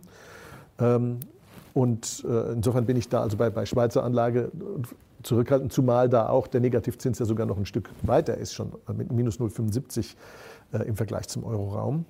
Äh, was übrigens zeigt, dass diese Frage Negativzins durchaus noch nicht ausgereizt ist. Ich fürchte, da werden wir noch uns ähm, die Augen reiben, was wir da von Frau Lagarde noch alles serviert bekommen werden. Und ähm, äh, dann plädiere ich natürlich äh, nicht, nicht deswegen, weil ich jetzt bei der Degussa bin, sondern das habe ich ja schon vorher gemacht, für einen gewissen Anteil in Gold. Und zwar deswegen, weil, wenn Sie sich die möglichen Szenarien anschauen, und ich, da sind wir wahrscheinlich wieder im Konsens, ich sage immer, ich kann, ein, ich, kann ein, ich kann ein Szenario aufzeigen, das ich für das Wahrscheinlichste halte. Und ich kann an verschiedenen Verzweigungspunkten fragen, wo kann denn das hinlaufen und von welcher Entscheidung hängt das ab und für wie wahrscheinlich halte ich die Entscheidung. Aber Wissen ist was anderes und es gibt immer die Möglichkeit, dass ein so komplexes Szenario an verschiedenen Verzweigungen andere Abzweigungen dann nimmt, als das, was man prognostiziert. Was interessant wäre, wie Crashbücher mit Goldverkäufen korrelieren. Ähm, das, das, ist, das ist schwer zu sagen, aber wir, also, wir wären wahrscheinlich als Unternehmen in der Lage, das mal rauszufinden. ja. Ähm, aber da sage ich, Gold ist eine gute Rückversicherung für das Unbekannte Unbekannte. Ich glaube aber, äh, auch wenn das äh, die Leute denken, dass ich das Gegenteil empfehlen würde. Ich glaube, man soll es da nicht übertreiben. Also auch eine Goldinvestition. Es kommen zu mir Leute und sagen, warum soll ich nicht 50 oder 100 Prozent in Gold gehen? Da sage ich, schon mal was von Portfolio-Management gehört. Also ähm, es, ist, es ist keine gute Idee, egal für wie gut man ein Asset hält, alles in ein Asset zu stecken, sondern Gold ist eben auch kein klassisches Asset, sondern es ist eine Rückversicherung. Es ist eine Rückversicherungsprämie, die auch keine Zinsen erwirtschaftet. Ich habe noch nicht gesehen, dass die, kleinen, äh, dass die großen Münzen kleine auswerfen, wenn man so ab und zu mal in den Tresor reinschaut. Das passiert nicht. Ja? Ähm, aber es ist natürlich so, dass das Gold trotzdem in einer Krise gut performen kann. Also de facto hat man dann doch eine Verzinsung. Also bei Diversifizierung und Gold als Sicherheitsanteil, glaube ich, sind wir uns relativ einig. Das können wir so stehen lassen. Ein Einwand, Herr Krall. Jetzt haben Sie gerade selber gesagt, kurzfristig prognostizieren ist dann schwer bei den Aktien. Jetzt mhm. denken wir mal langfristig. Klar, es gibt zu Hause auch Zuschauer, die vielleicht Trader sind oder die das äh, auf eine Dauer von ein, zwei mhm. Jahren sehen. Aber jetzt nehmen wir mal an, 10, 20, 30, vielleicht sogar 40 Jahre. Ja. Langfristig wissen wir ja zumindest aus der Vergangenheit oder Sie haben auch gerade gesagt, dann kommt irgendwann vielleicht der größte Aufschwung. Also langfristig langfristig strebt die Weltwirtschaft nach oben. Davon müssen wir ausgehen. wenn, wenn wir die richtigen Entscheidungen treffen. Also für mich ist völlig klar, dass diese Krise auch eine gesellschaftliche Krise sein wird. Also Sie können, Sie können nicht ähm, das Bankensystem in, und, oder ein Währungssystem in der Weise einer krisenartigen Transformation unterziehen, ohne dass das eine gesellschaftliche Krise auslöst. Wobei es natürlich diese Prognosen auch schon öfter gab. Zum Beispiel im Jahr 1830 hat damals ein gewisser Robert äh, Southey hat damals äh, in, in einem Bestseller äh, Gespräche mit äh, Thomas Morus geführt und damals 1830 äh, in England äh, mhm. wurde auch der Untergang ausgerufen, war noch nie so verkommen und alles. Danach gab es den größten Aufschwung überhaupt in England. Also kann sein, muss nicht sein. Also, Aber ist, die, ist, ist es nicht so, dass doch die beste Lösung langfristig Buy and Hold eigentlich ist? Also weil sich es einfach nicht prognostizieren lässt? Wenn Sie, wenn Sie eine 30-, 40-jährigen Investitionshorizont haben, kann das durchaus eine Antwort sein. Warum denn nicht? Also das würde ich nicht verneinen. Aber nochmal, den Aufschwung, den ich da erwarte, den kriegen wir nur, wenn wir uns in dieser gesellschaftlichen Krise gegen den Sozialismus und für die freie Marktwirtschaft entscheiden. Wenn wir uns in dieser Situation von den, ich sage mal bewusst, Rattenfängern der sozialistischen Ideenwelten, die glauben, man müsste nur verteilen und nicht erwirtschaften, einfangen lassen als Gesellschaft, dann wird es nichts mit Wachstum. Dann, wird's, dann, dann gehen wir geradenwegs in die Armut. Und wie man auch reiche Länder arm machen kann, das hat Venezuela wunderbar vorgeführt. Das war das reichste Land Südamerikas. Und wenn Sie Venezuela anschauen, kann ich nur sagen, solange es noch Toilettenpapier gibt, ist es kein echter Sozialismus. Aber dort gibt es kein Toilettenpapier mehr. Fürchten Sie auch den Sozialismus? Und naja, ich hoffe, dass uns das Schicksal Venezuelas erspart bleibt, weil wir hätten ja nicht mal Öl. Und die Kohlekraftwerke ja. schließen wir jetzt auch gerade. Die haben auch keins mehr, die haben es so runtergewirtschaftet, dass sie keins mehr fördern können. Aber ähm, ja, ich denke, das ist schon ganz gut formuliert. Also wenn ich einen langfristigen Horizont habe, dann komme ich um ein breit gestreutes Aktienportfolio nicht drum herum, weil dann bin ich in der Weltwirtschaft investiert, da werden Erträge erwirtschaftet, auch wenn die niedriger sind, wenn äh, die politischen Rahmenbedingungen schlecht sind, aber die sind auch noch da. Und auf kurze Sicht ist es eh nicht prognostizierbar. Also lässt es sich Timing ist, außer jetzt für Hardcore-Trader natürlich, ist aus naja, wir, haben jetzt, wir haben jetzt die ganze Zeit über den Euro geredet. Wir hätten auch genauso über die, den US-Dollar reden können. Also was da im Moment haushaltstechnisch gemacht wird, da kann man auch sehr pessimistisch sein. Und die Verschuldung des Privatsektors do, dort, also es, es, überall gibt es immer Risiken und es kann immer passieren, dass irgendwas aus dem Ruder läuft. Und, ähm, eine Frage noch äh, an den Portfolio-Manager. Äh, eine, Sekunde. Ähm, wenn dann der Crash kommen sollte, ist ja auch nicht, ist ja auf keinen Fall auszuschließen, ist ja möglich. Wie reagiert man denn dann? dann was erzählen Sie dann Ihren Kunden? Also die werden dann ja trotzdem äh, nervös werden. Also was macht man dann? Klar, Diversifizierung gut und schön, aber wenn es dann mal ins Rutschen also kommen sollte, verliert man erstmal im also, Dann wird es wahrscheinlich alles verlieren. Äh, also selbst für Gold gibt es ja auch keine, also, kann ja theoretisch auch fallen. Also Garantie gibt es ja, ja, für also gar nichts. Meine, meine Spezialität ist langfristiges Risikomanagement. Ja. Das ist sozusagen meine Daseinsberechtigung, warum ich Banken beraten kann. Banken steuern Portfolios immer über sehr kurzfristige Kennzahlen, Value at Risk zum Beispiel. Das ist eine Katastrophe, weil wenn die Krise kommt, äh, schießt die Volatilität hoch, die Kennzahlen schießen hoch, die müssen aus dem Risiko raus. Und das heißt, immer, wenn es turbulent wird an den Märkten, müssen die aus ihren Risikoassets rausgehen oder gehen sie aus ihren Risikoassets raus. Das kann man auch mhm. empirisch zeigen. Ja, das war auch 2007 ja so. Ich meine, allein die Konstruktion von Value at Risk als gleitendes ja. Mittel von wenigen Jahren ist eine Katastrophe. Ja, die kann man so eigentlich gar nicht machen. Nein, und Value at Risk ist entwickelt worden für einen Haltedauer von einem Tag. Ja, und, mhm. okay, ähm, das heißt, ich kann jetzt empirisch sehen, äh, Portfolios mit Risikomanagement laufen außerordentlich schlecht im Verhältnis zu einer nicht gemanagten Benchmark, weil die tendenziell immer dann kaufen, wenn es teuer ist und verkaufen, wenn es billig ist, weil sie immer, nachdem es eingebrochen ist, verkaufen. So. Wie schaut sinnvolles langfristiges Risikomanagement aus? Ich schaue mir die Unternehmenskennzahlen an, ich schaue mir die Zinssituation an, ich schaue mir die Auswahlwahrscheinlichkeiten an und ähm, wenn die Rentabilität auf der Eigenkapitalseite immer weiter fällt, wie es zum Beispiel der Fall ist, mhm vielleicht durch die Zombifizierung, vielleicht auch aus anderen Gründen, aber die, die ja der Fall ist, dann baue ich sukzessive einen Puffer auf an, an, an, risikofreiem Kapital, den ich dann investieren kann, wenn ich in die Krise komme und plötzlich wieder günstig Eigenkapital kaufen kann. Denn was, die Leute haben eine völlig falsche Vorstellung, was eine Krise für die weltweiten Unternehmen bedeutet. Die glauben dann immer, die verdienen kein Geld mehr, aber das stimmt überhaupt nicht. Also auch, in der, auch 2008, 2009 im Schnitt waren die Unternehmen profitabel. Ja, wobei 2008, 2009 war zwar ein schwerer Schock, aber letzten Endes wenn man sich mal anschaut, äh, wie es verlaufen ist, war es ja eigentlich gar keine richtige Wirtschaftskrise. Ja. Wir haben damals die, An die Anpassung sozusagen der Ungleichgewichte schön vermieden. Äh, mit, mit viel billigem Geld. Ja, das hat funktioniert, weil natürlich das gesamte Pulver der Zentralbanken noch trocken war. Also man ist im Grunde genommen mit, mit einem riesigen trockenen Pulvervorrat da reingegangen und konnte das verhindern. Aber es gab natürlich auch schon Krisen, wo die Unternehmen durchaus nichts mehr verdient haben. Wenn Sie mal 1929, 30 sich anschauen, da haben die Unternehmen nicht mehr so viel verdient oder sie haben Verluste gemacht gemacht und viele Unternehmen gehen dann auch pleite. Also die, die hängt von der Schwere der Krise ab. Naja, äh, sagen wir mal 2000 bis 2002 haben sie auch im Schnitt noch verdient. Gut, wenn ich ganz zurückgehe, 29, da hatten wir eine ganz andere Geldmarktsituation und auch da, wenn ich es weltweit betrachte, ist es nicht so dramatisch, dass die auf einmal alle kein Geld mehr verdient hätten. Ähm, das heißt, ich habe, wenn ich wirklich nicht einen, ein Segment rausgreife, wenn ich zum Beispiel den deutschen Aktienmarkt herausgreife, stimmt die These nicht, die können tatsächlich kein Geld mehr verdienen. Kein Mensch weiß, ob die Autos in fünf Jahren noch aus Deutschland kommen. Aber wenn ich es wirklich weltweit sehe, habe ich da einen gewissen Puffer, auf dessen langfristigen Rentabilität kann ich mich verlassen und dann kann ich so eine antizyklische Risikosteuerung einbauen. Mhm. Was mich so interessieren würde, Herr Krall hat es gerade schon angesprochen, Frau Lagarde ist jetzt am Ruder. Die Zinsen, also Sie sehen das sehr kritisch, Sie sehen das eher entspannt. Ähm, was kommt denn da jetzt äh, auf uns noch zu? Also wenn jetzt die Zinsen, sagen wir mal, weiter steigen sollen, manche waren ja schon vor Negativzinsen 4, 5 Prozent, da ist ja, wird ja alles rauf und runter diskutiert. Äh, also ist das realistisch und was würde denn dann theoretisch passieren? Also ich meine, theoretisch könnte man das, also theoretisch kann man viel machen, könnte man es ja immer weiter absenken, aber was, was passiert denn dann? Naja, also ich, ich glaube, man muss unterscheiden langfristiges und kurzfristiges Zinsniveau. Also am kurzfristigen Zinsniveau hat die EZB die Möglichkeit, dass die Zinsen noch weiter fallen, aber nicht für die Banken. Die Instrumente gäbe es. Mhm. Also dass die Banken für die Reserven, die sie halten müssen oder so, vielleicht sogar einen Positivzins bekommen. Aber ich glaube, da spielt gar nicht die große Musik, auch volkswirtschaftlich nicht. Da spielt die Musik auf der Zinskurve. Und dass ich auf eine 30-jährige deutsche Staatsanleihe minus 0,11 Prozent äh, Zins bekomme, ist ein absolutes Unding. Und das muss auch nicht sein. Und also ich glaube schon, dass die Europäische Zentralbank eine Steuerung zulässt, dass wir da wieder auf 1, 2 Prozent kommen. Und äh, das reicht aber nicht aus, dass die Zombiefirmen umfallen. Also ich glaube, dass man sich da auf so einen Mittelweg einpendelt, der ökonomisch gesehen viel zu niedrig ist. Aber die jetzigen Extreme, glaube ich, werden wir auch nicht mehr auf Dauer sehen. Also eine 100-jährige österreichische Anleihe, da kriegen Sie jetzt 1,1 Prozent Zins oder so. Ich glaube, solche Exzesse, die werden sich dann doch wieder normalisieren. Also ich glaube, wir werden von der EZB kein Zinssignal hör hören oder sehen, das die Zombies zum Kippen bringt.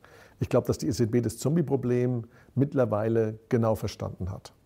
Äh, hat sich ja auch die BIZ in Basel mit auseinandergesetzt und äh, spätestens, wenn die ein Papier veröffentlicht, wird es gelesen, auch in Frankfurt. Ja. Ähm, also das, das, das, Thema haben Sie mittlerweile verstanden, auch wenn Sie es natürlich nicht wirklich zugeben können. Äh, wie jüngst erst der Artikel in der Welt gezeigt hat, äh, dass man sozusagen da ähm, äh, im Prinzip Angst davor hat, es zuzugeben, aber verstanden haben Sie es trotzdem. Und insofern wird es da kein Zinssignal geben, stimme ich Ihnen völlig zu. Ich glaube auch nicht, dass die Geldpolitik das sein wird, was dann sozusagen am Ende an dem Faden zieht. Ähm, es wird eher die Frage sein, was, was passiert in den Banken und wie groß ist das Vertrauen äh, der Leute in die Banken. Die Banken, da gibt es da gibt's zwei, drei, ich sag mal, Brandbeschleuniger, die das Problem sehr schnell virulent werden lassen können, insbesondere dann, wenn beispielsweise die Aktienkurse weiter abfallen. Das ist ein erhebliches Risiko, wenn die Aktienkurse weiter abfallen der, der Banken. Übrigens komplett gegen den Trend ja, des, des Gesamtmarktes, das muss man auch nochmal sehen.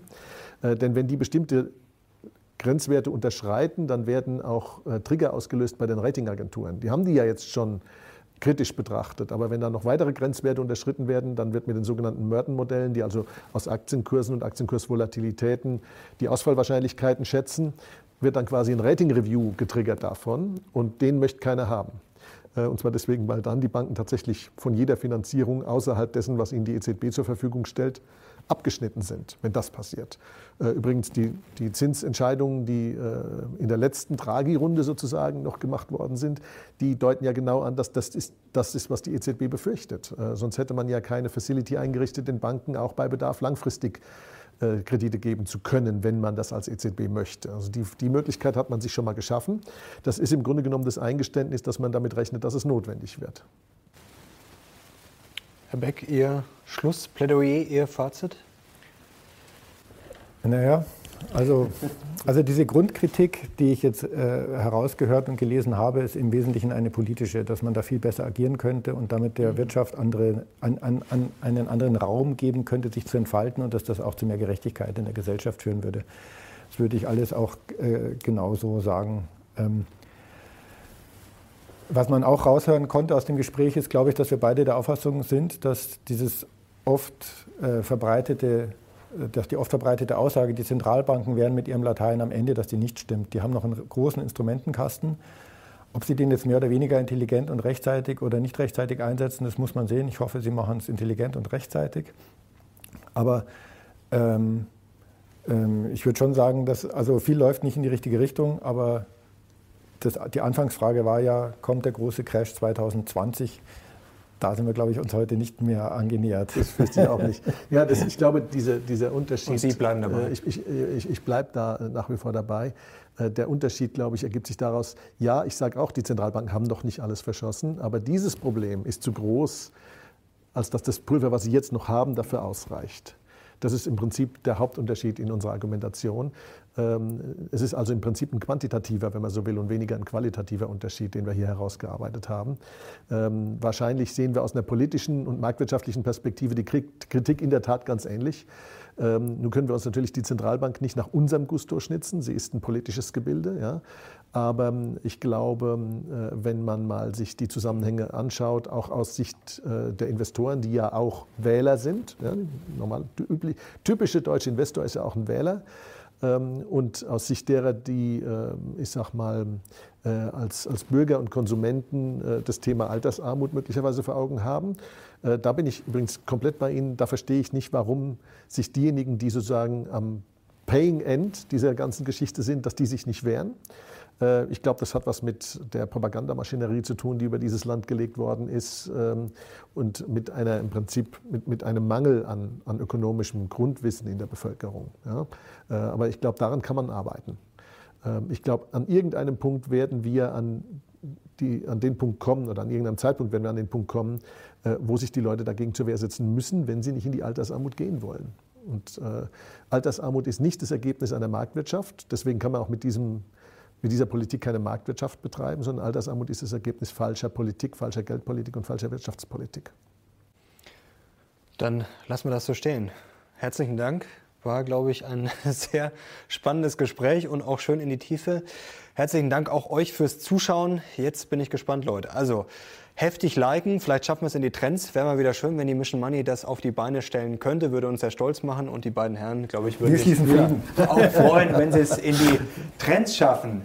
Und jetzt ist natürlich noch die Frage, auf welcher Seite steht ihr zu Hause? Seid ihr Team Krall? Seid ihr eher Team Beck? Sagt ihr, ja, nächstes Jahr kracht's allerspätestens? Oder sagt ihr, ich bin da ganz entspannt, buy and hold, bleibt langfristig dabei, streitet euch auch in den Kommentaren. Aber bitte seid lieb zueinander und seid, bleibt äh, ein bisschen entspannt, ist alles nicht so wild. Die Welt wird wahrscheinlich nicht komplett untergehen. Herr Krall sagt ja auch, dass dann irgendwann der ganz große Aufschwung wieder kommt.